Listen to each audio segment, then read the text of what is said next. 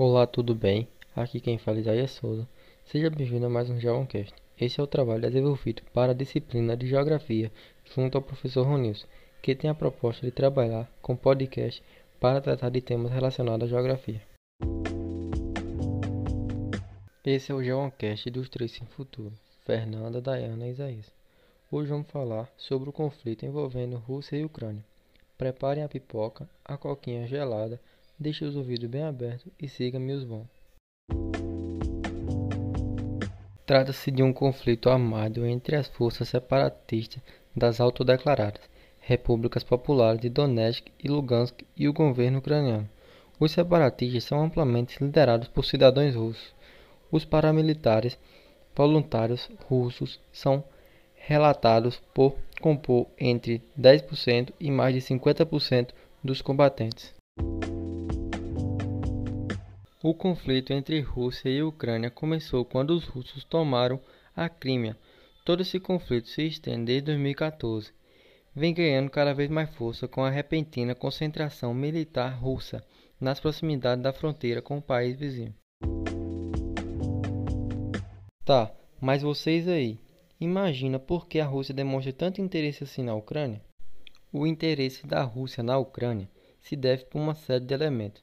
O país domina o Mar Negro, região estratégica do ponto de vista político-geográfico. Tem a base naval de Sebastopol, a única capaz de acolher e dar logística à completa frota de navios da Rússia no Mar Negro. Para vocês compreenderem melhor sobre a tensão entre russos e ucraniano, tudo começou com a divergência entre Rússia e União Europeia em 1991, quando a União Soviética, que englobava a Rússia, a Ucrânia e outras 13 repúblicas, se desintegrou. Daí, já naquela altura, a Ucrânia já estava dividida entre a população de Kiev, que já não queria ficar mais sob influência da Rússia, e os russos étnicos separatistas de Donbass, região do extremo leste do país, que faz fronteira com a Rússia. Aí teve uma onda de protesto que levou à queda do presidente ucraniano, Viktor Yushchenko. Aproveitando esse vazio de poder, em 2014, Vladimir Putin tomou a Crimea.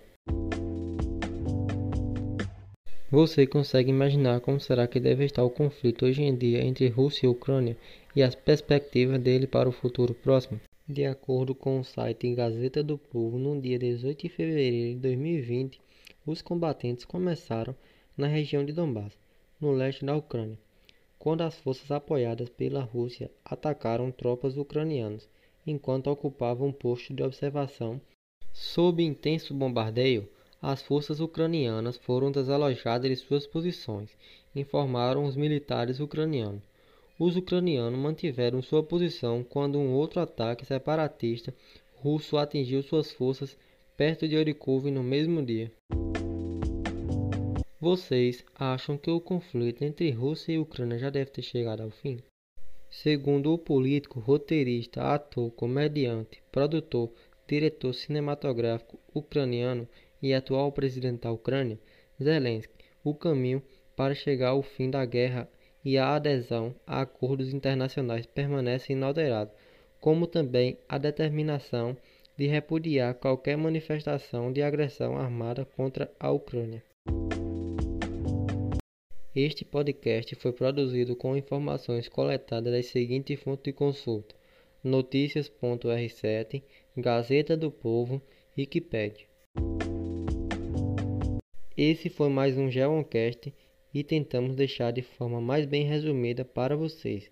Espero que gostem e tenham lhe ajudado. Será sempre bom ter vocês com a gente. Um abraço.